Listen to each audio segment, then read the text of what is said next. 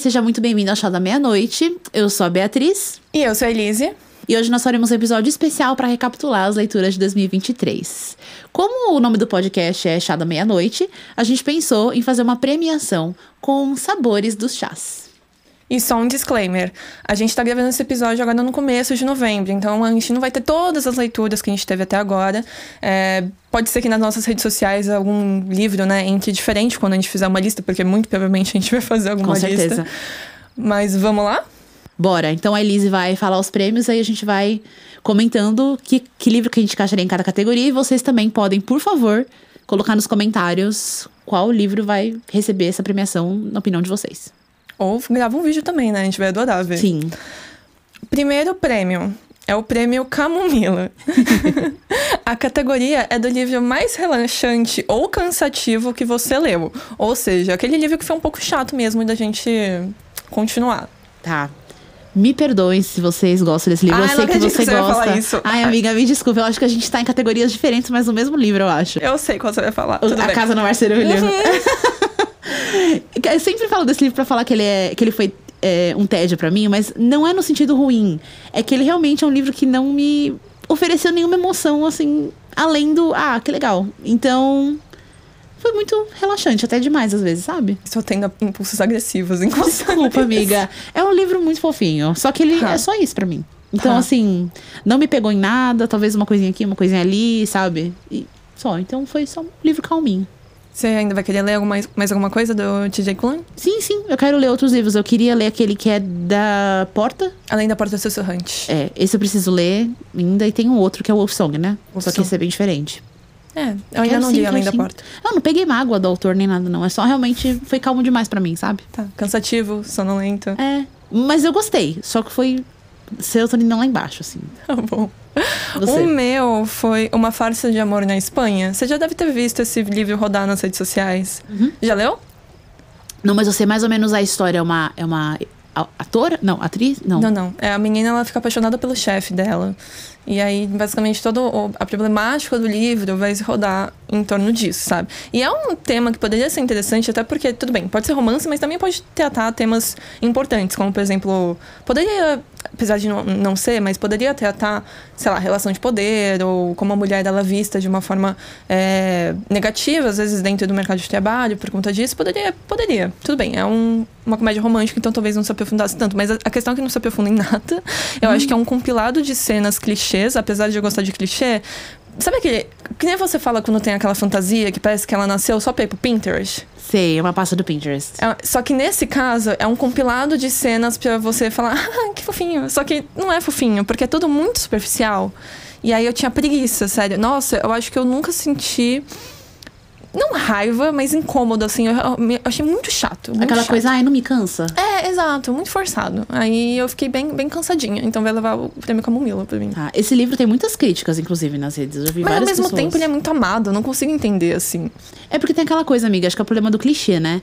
O clichê você pode assistir e falar, ah, ou ler, né? E falar, ai meu Deus, que legal, adoro isso. Ou você pode ler e falar, nossa, não aguento mais. É que tem clichês que são bons, mas esse, Uhum. no caso, sei lá, não sei, não, não foi bom.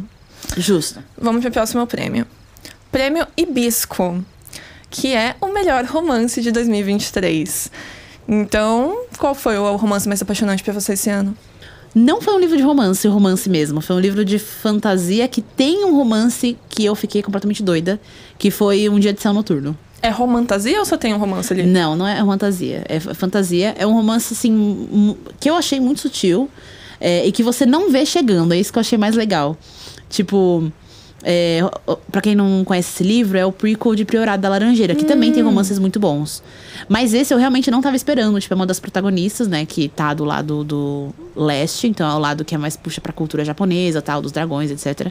Que tem os cavaleiros de dragões e tal.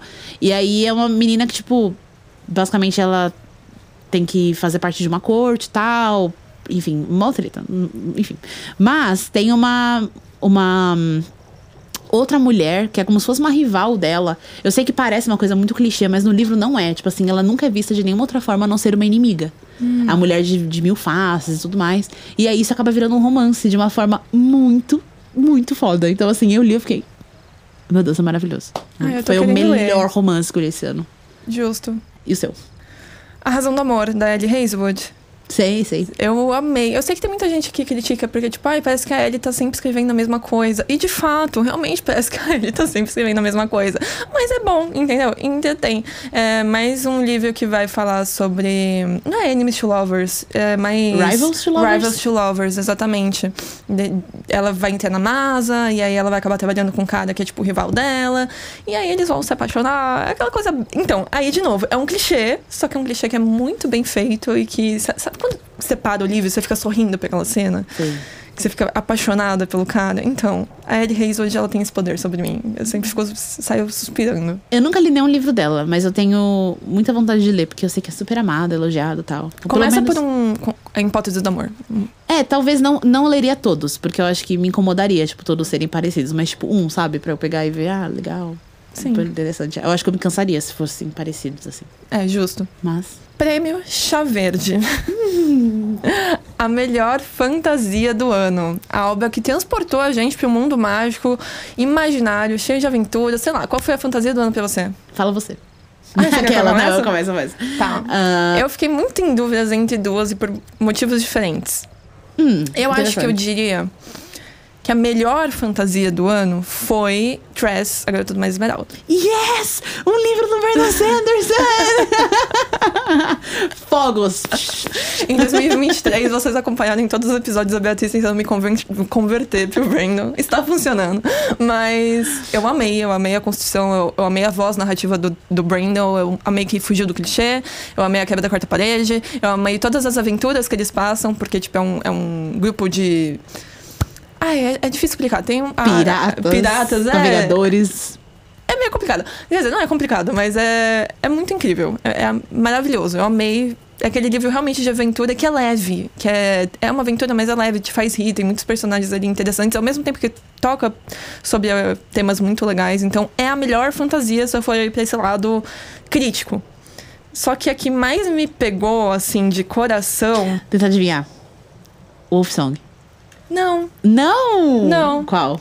porque também. Você Porque falou muito desse livro. Também. Eu amei o Wolfsong, eu amei a Casa do Marcedulho, eles poderiam entrar nessa categoria também. Mas foi o Lore Olympus. Que fofinha! Eu Sim, adorei Lord Olympus também. Porque eu fiquei obcecada, amiga. Pra quem não conhece, Lore Olympus é uma HQ. Ela já é publicada no Brasil, mas ela começou a ser publicada pelo Webtoon. Você já leu alguma coisa lá? Já, eu comecei, eu continuei a ler Heartstopper do ah, Webtoon. justo. Eu li o primeiro livro, aí eu comecei a ler os outros volumes por lá. Eu nem sabia que Heartstopper tava lá. Uhum. Pois é, interessante. Mas o Lore Olympus é de lá. Então, até o momento que no Brasil a gente tem até o terceiro volume, se eu não tô enganada. E lá, sei lá qual nível tá. Eu só sei que eu, pego- eu peguei uns dois dias assim que eu fiquei obcecada. Eu li tudo. São mais de 200 episódios, sabe? Então, foi. Eu fiquei levemente obcecada. Ah, foi é muito maravilhoso. legal, que bom. É um reconto de do Hades da Persephone, meio que eles vão tratar é, o submundo um pouco como no nosso mundo contemporâneo de ter empresas tal. Por exemplo, a Persephone ela acaba sendo uma estagiária do Hades, é estagiária, né? Acho que sim. Enfim, muito bom. É muito legal. Eu acho encantadora a arte dessa série. Eu li acho que o primeiro e o segundo volume. Eu fiquei maluca, porque é tão lindo e é tão simples, mas ao mesmo tempo demonstra tanta coisa nas cores, nos gradientes das cores. Eu fiquei assim, É muito Adorei bom. também. Mas eu confesso que eu tô um pouco cansada agora, porque parece que ela tá repetindo. É, se enrolando um pouco, sabe? Hum. E tem alguns temas que ela toca muito na superfície, que você fala. "Ah, delicado, mas enfim. Justo, justo. O meu prêmio Chá Verde vai pra Cidade de Bronze. Hum, que é uma muito ler. Nossa, é uma série que é criminalmente, assim, é, subestimada. É, nossa, é de longe uma das melhores séries de fantasia que eu já li. Ela é uma trilogia, tipo, três livros fechadinhos. Tipo, super bem desenvolvidos. Cara, todos os livros. Não tem. Acho que é uma das únicas séries de, de fantasia que eu já li que não tem altos e baixos. Sempre tem, tipo, ah, aqui fica mais chatinho, aqui fica não sei o que lá, aqui fica mais devagar. Cara, essa série não existe isso. Ela é viciante do começo ao fim. Parece um bloco só. Parece, tipo, um livro só. É. Mano, São três livros, né? é, uma trilogia. Nossa, eu, eu morri. Eu acabei de ler e falei, cara. Tipo assim, sensacional. Eu quero muito, muito ler a galera assim, panfleto. Inclusive, a Morro Branco, ela tá trazendo títulos incríveis, né? Você tá percebendo o domínio que eles estão tendo agora na fantasia também? Sim, Amor Branco. Inclusive, eu li Foundry Side esse ano também, que é deles, não é? Uhum. Foundry Side, o segundo livro. Foundry Side eu achei legal, mas mais ou menos. É, umas coisas que me incomodaram. Mas, tipo, mesmo assim, é uma série muito boa, tá muito legal. Amor Baran Coulson. Eu comprei Foundryside na Bienal. A mulher me panfletou falando que parecia com a Arcane, que é a, a Lorde De League of Legends. League of Legends. Parece mesmo. Aí por isso que eu quis comprar, que eu sou É.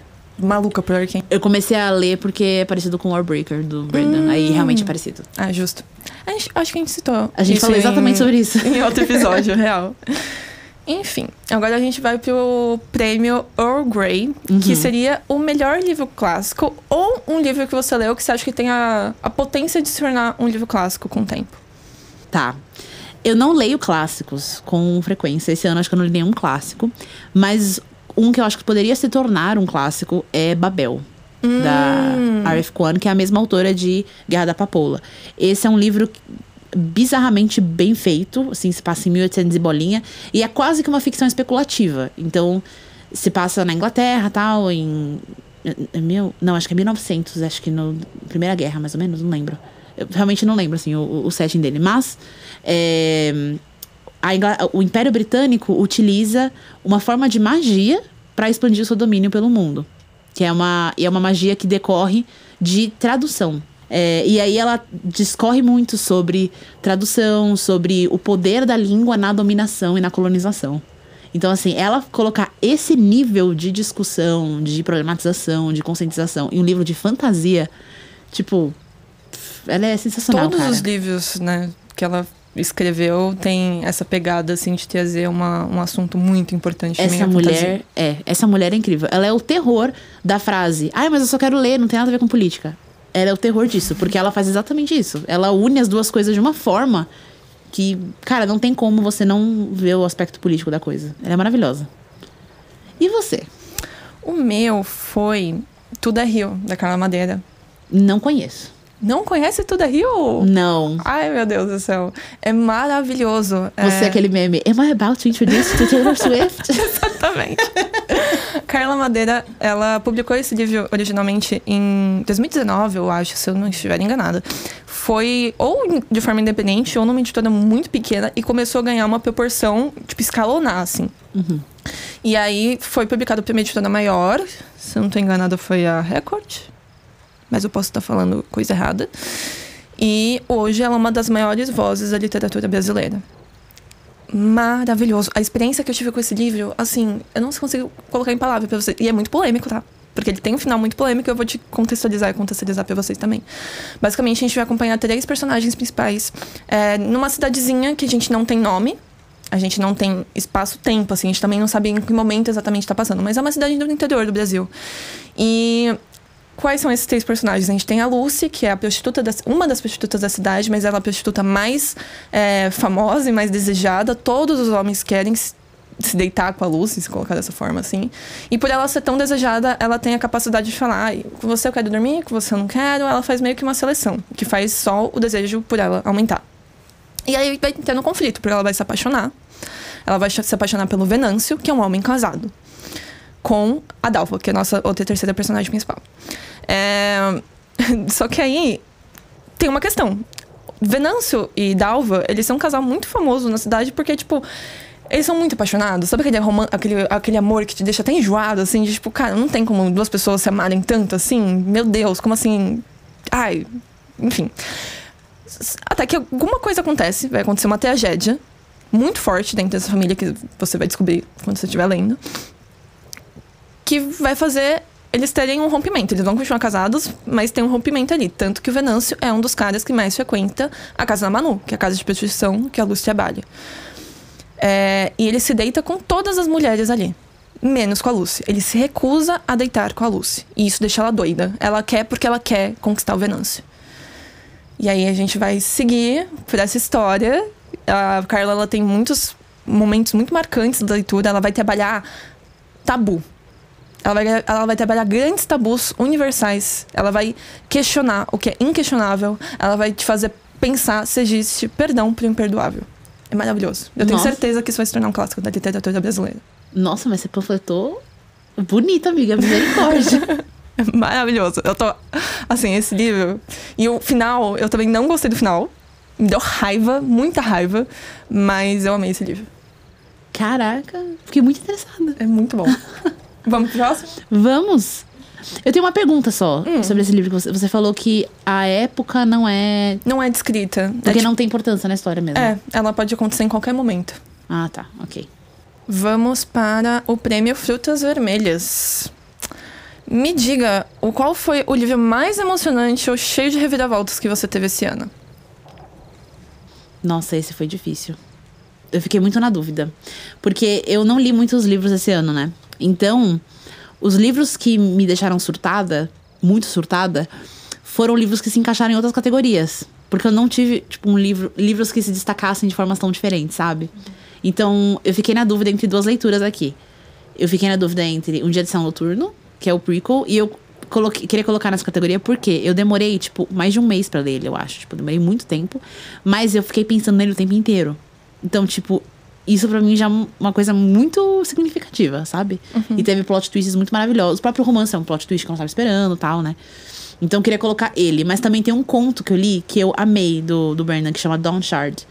Que é um conto, tipo, de 200 páginas. Parece pouco, muita coisa, mas, tipo, conto assim, né? Enfim, acontece. E ele tá no meio de Stormlight, daquela série que estreou agora o De Caminho dos Reis, né?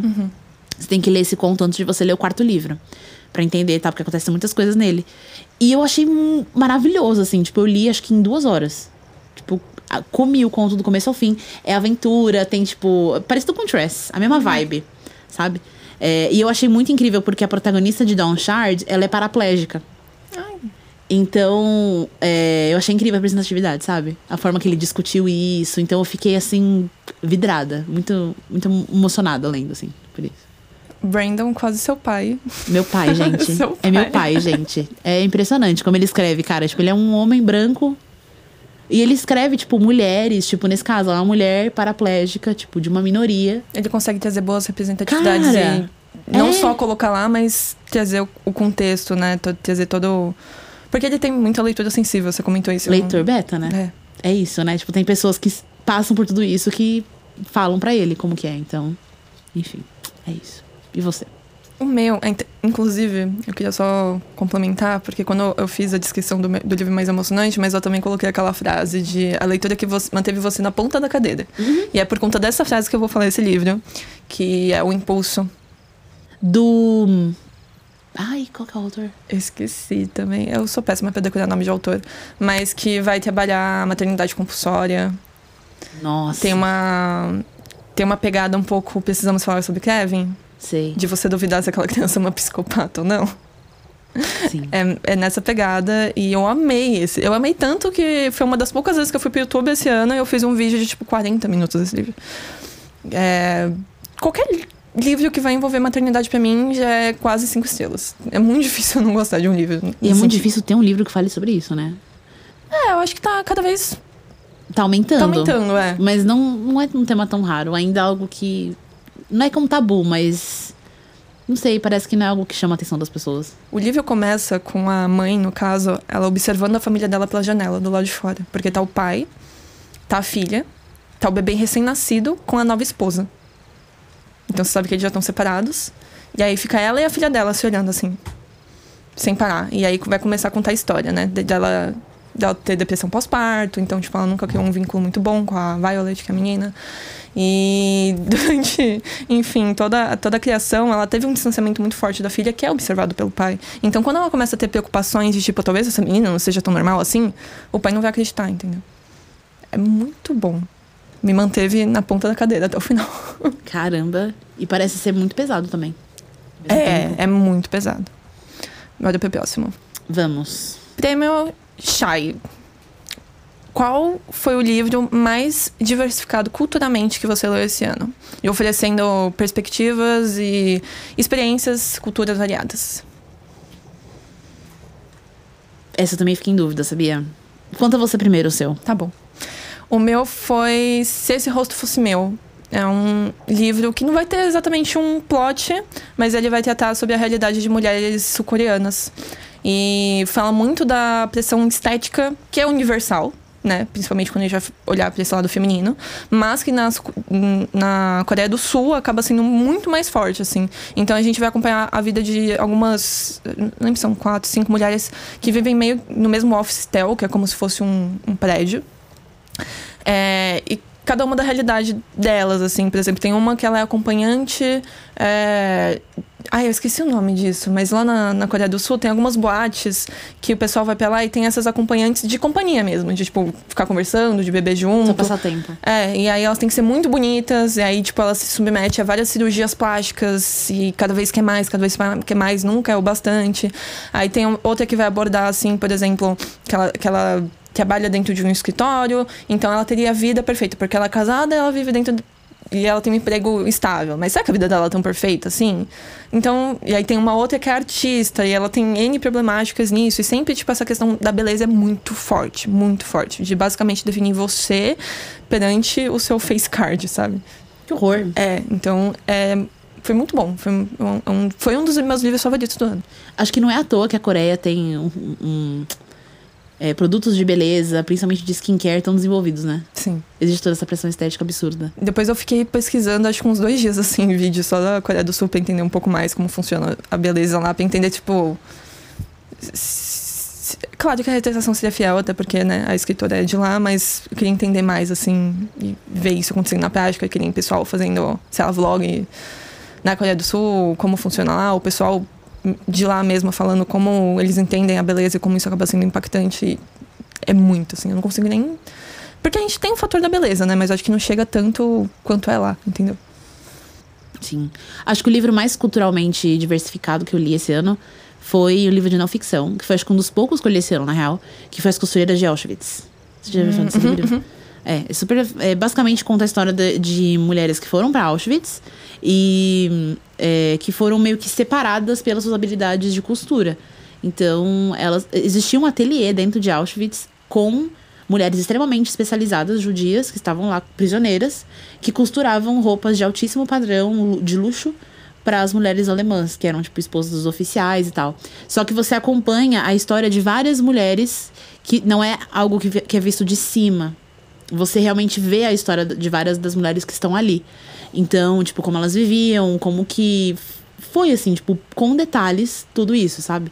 Então, coisas que eu nunca imaginei, assim, tipo, não tinha essa perspectiva histórica e tudo mais. Então, acho que esse livro que me deu uma bela. Eu, eu li, na verdade, dois livros é, sobre a Segunda Guerra. Foi esse e teve um outro. Que é. Ah, eu esqueci o nome. Que é de três irmãs que vão para que vão pro campo de concentração, eu acho. E aí é a mesma coisa, você vê a história delas com detalhes. Então, acho que isso. Foi super distante de mim, assim. E bem soco no estômago, né? Nossa, pesadíssimo. Eu li esse, eu comecei a ler esse livro em 2022 e aí eu reli esse ano. Tipo, com mais cuidado, assim, sabe? Uhum. É, eu é lembro é de você comentar. Eu, eu, eu, fiquei com isso na minha cabeça. Nossa, mas a Bia não, não leu ano passado? Não, eu reli é. esse ano. Justo. Tipo, com mais estudo, sabe? Penúltimo prêmio. Vamos lá. Prêmio Gengibre. Que é aquele livro, porque, pra quem não sabe, o chá de gengibre pode tem propriedade anti-inflamatória. Então, o prêmio é Cura aonde dói. eu não tenho a mínima ideia do porquê eu coloquei esse livro nessa categoria, mas foi o primeiro que eu pensei. Por algum motivo, ele coçou alguma coisa no meu cérebro que precisava ser coçada. não entendo. Que tá. é, é assim que se perde a Guerra do Tempo. Caraca, eu preciso ler esse livro. eu preciso ler esse livro. Todo mundo fala, né? É basicamente um livro sobre duas viajantes que do futuro que estão em lados opostos de uma guerra, tipo, milenar. É, que na verdade, tipo, viajam pelo passado, pelo tempo, literalmente pelo tempo, pelo espaço e tudo mais. E elas têm um romance e elas têm que meio que deixar isso escondido. Então elas se comunicam uma com a outra através do espaço, através do tempo. Ah, eu, eu acho que eu vou amar. Mas é bem maluca a forma que é escrita. Então, assim, vale a pena, leia. Não sei porquê, mas. O meu foi. Rufem os tambores. Você tem uma chance. Começa com a casa e termina do Marcerulho? Exatamente. Na verdade, eu posso escrever que TJ Clooney cura onde dói no meu coração. Para então, surpresa de absolutamente ninguém. Para surpresa de absolutamente ninguém. Ele tá se tornando meu Vernon Sanderson, entendeu? É sobre isso, gente. Que leiam a casa do Marcerulho. Não é um pedido. Todos temos nossos pais literários, amiga. Tá tudo Sim. bem. E o último prêmio. Lágrimas de Jasmine. O livro que mais te emocionou e que mais te fez chorar. O livro que eu tô lendo agora. E eu tô colocando isso aqui, pode ser um, um, um tiro no escuro, mas eu tenho certeza que ele vai ficar nessa categoria, que é Rhythm of War, que é o quarto livro de Stormlight Archive, do Brandon Sanderson. É o quarto livro da série do Caminho dos Reis. Caraca, já tá no quarto. Vai ter 10. Não, mas ele já escreveu quantos? Ele, tá, ele já escreveu quatro e tá pra lançar o quinto. Aí, eu, eu tô na. Eu acho que eu li, tipo, dois. Não, 6% dele, que é um livro enorme, tem mais de 1.300 páginas. É, e eu chorei já cinco vezes. Tipo. Tá, ok. Então eu acho que ele vai ficar nessa categoria. É, porque tipo, o Kaladin tem. O protagonista tem depressão crônica, né? E nesse livro ele tá tendo recaídas, tipo, muito, muito fortes. Então, tipo, cada vez que ele tem uma recaída, eu morro. Entendi. Então eu já chorei cinco vezes em 2% do livro. Tipo, então... Mentira, eu tô exagerando, 6%. Então Tá vai ficar nessa categoria. E você?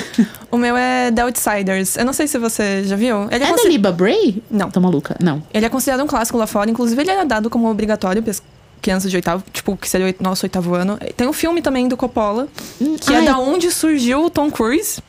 Meio Nossa, doido, né? eu tô confundindo com The Diviners, que é parecido. E aí é basicamente um grupo de amigos que eles são greasers. Sabe o filme Grease? Não. O filme Grease? Não. Gre- Pera, Grease do, do, do, do, do, é, do, do- musicalzinho? Sim. Ah, ok, alright. Só Eu- que- Eu, tava pensando em, tipo, em criatura. O que, que é um Grease? Greases eram considerados, tipo, meio que os delinquentes antigamente, sabe? E aí eles têm uma guerra na cidade com os socks, que são socials, que são, tipo, os riquinhos da cidade. E aí o nosso personagem principal é o Pennyboy Curtis. E. Sim, Pennyboy Curtis. E aí ele e o amigo dele, eles vão passar por um. Por uma merda, entendeu? Eles vão ter que fugir. E eu chorei a minha alma no começo ao fim desse livro. Eu queria tatuar a frase do Pennyboy.